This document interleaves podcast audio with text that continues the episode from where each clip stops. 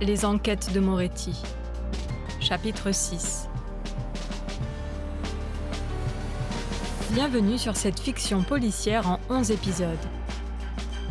Si vous découvrez cette série, pensez à commencer par le chapitre 1. On se retrouve à la fin de l'épisode.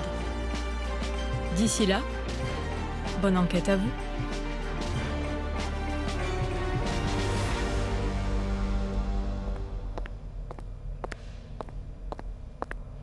Arrivée tôt au commissariat en ce lundi matin, Maria Pereira avait été conviée dans le bureau de l'inspecteur en chef.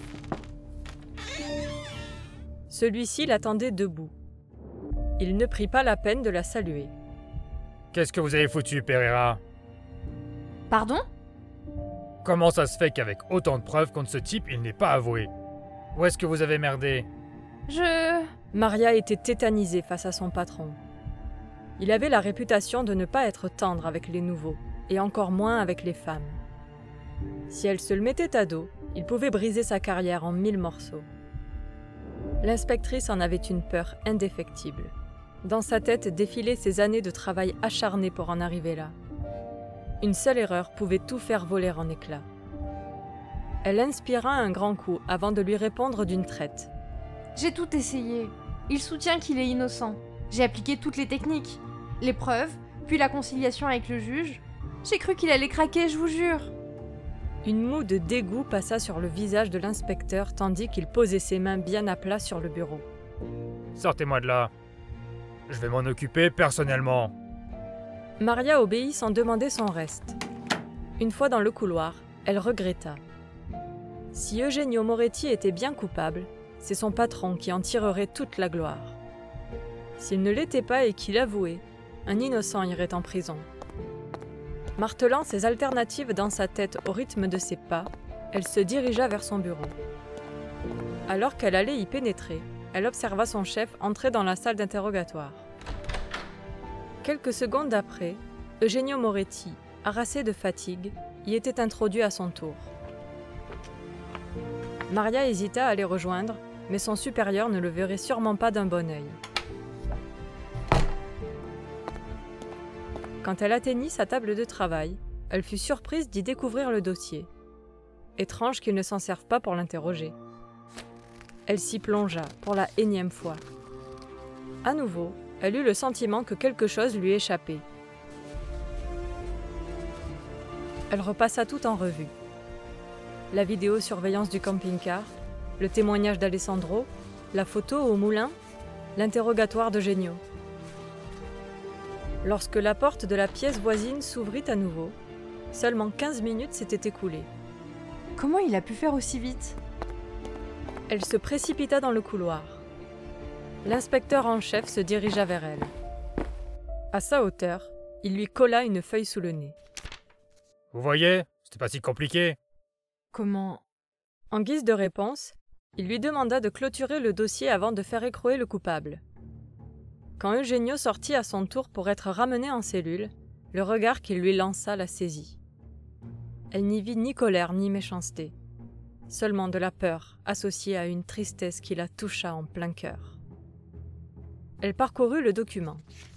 C'étaient bien ses aveux, comme elle le devinait dans des termes proches de l'espagnol. Lo ameto, j'avoue, essere colpevole, être coupable. Au bas des mots griffonnés, elle déchiffra la signature de Moretti.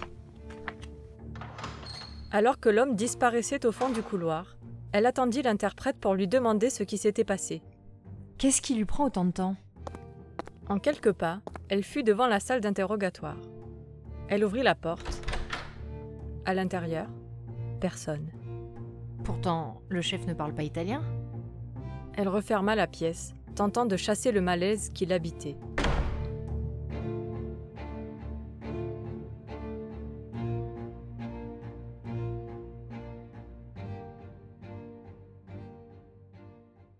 Tatalou Bonjour mon grand. Marilou Moretti serra le fils de son frère dans ses bras. Alessandro fronça le nez. Il détestait son odeur poivrée. Malgré tout, pour la première fois, il était heureux de la voir. Tu vas chercher tes affaires? Je nous ai pris une chambre à l'hôtel en attendant qu'on qu'on en sache plus pour ton père. Alessandro se précipita vers les dortoirs pour récupérer son sac, déjà prêt. Maintenant que sa tante était là, elle dirait à la policière que son père n'était pas méchant. Enfin, ils rentreraient à la maison tous ensemble. Tatalou se plaindrait sûrement d'avoir fait le déplacement pour rien. Elle le leur rabâcherait à plusieurs Noëls.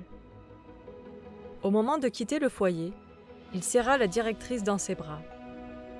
Dans sa poitrine, il sentit naître une sensation qu'il n'avait encore jamais connue, de la reconnaissance.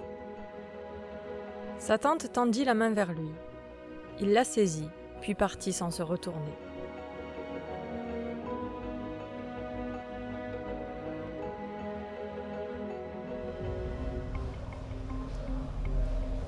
En arrivant au commissariat, Marilou et Alessandro trouvèrent l'inspectrice Pereira dans son bureau. Lorsqu'elle vit que la directrice n'était pas là, la policière attrapa le téléphone pour faire venir l'interprète.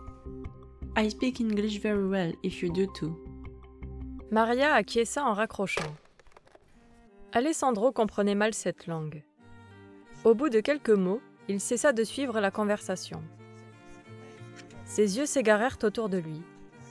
Des dossiers colorés étaient rangés sur une étagère derrière le bureau.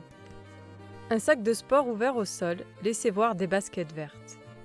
Comme la grenouille Les deux femmes s'interrompirent. Qu'est-ce que tu dis, Alès? Oh, rien, pardon.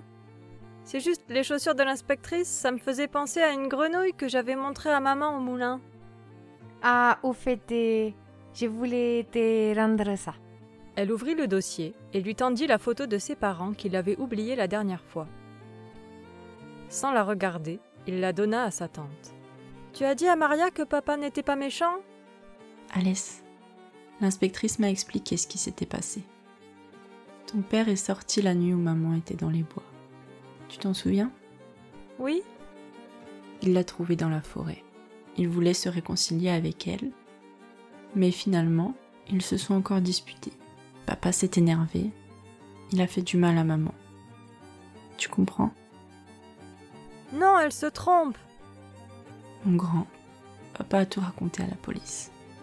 Les yeux d'Alessandro se figèrent sur les lèvres maquillées de sa tante, comme s'il attendait qu'elle continue, qu'elle corrige son erreur. Alès,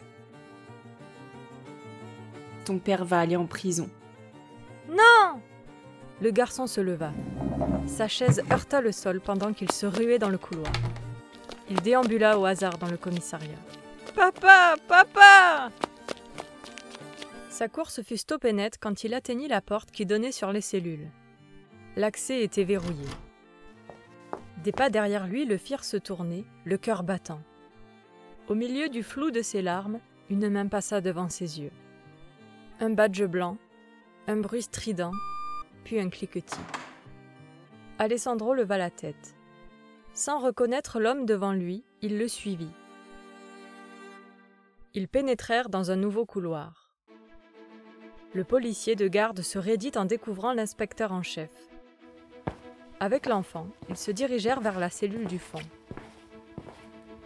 Derrière les barreaux, Alessandro trouva son père assis sur un banc intégré au mur. Ses coudes reposaient sur ses genoux, sa tête appuyée contre ses mains. Il semblait plus maigre, sa barbe plus épaisse. Moretti Eugenio tourna les yeux. En voyant son fils, il se précipita vers lui. Alès Mon chéri Tu vas bien? Alessandro acquiesça en glissant ses doigts sur ceux de son père, entre deux barreaux. Eugenio jeta un regard mauvais à l'homme qui accompagnait son garçon. L'inspecteur en chef lui adressa un sourire sardonique.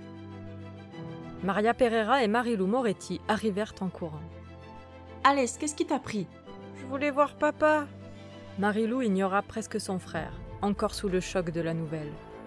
La policière, elle, fixait son supérieur. Quelle mouche l'avait piqué d'autoriser Alessandro à s'introduire ici? Ce n'était qu'un enfant. Elle mit sa peur de côté en s'approchant de l'entrée de la cellule. Pereira, qu'est-ce que vous faites? Elle l'ignora. Alessandro rejoignit son père. La porte resta ouverte, mais elle se plaça dans l'encadrement en prévention. Je pense que Monsieur Moretti a droit à un peu de temps en tête à tête avec son fils. Je vous demande de sortir, je me charge de les surveiller. Marilou ne protesta pas, elle quitta les lieux. L'inspecteur, lui, hésita. La présence de l'autre agent qui le fixait l'incita à partir également. Une fois seule avec eux, Maria essaya d'interroger Eugenio sur l'absence d'interprète lors de son entretien du matin. La barrière de la langue était trop importante. En revanche, ce qu'elle lut dans les yeux de ce père aimant ancra son intuition, encore plus forte depuis les aveux. Et si tout ça n'était qu'un leurre?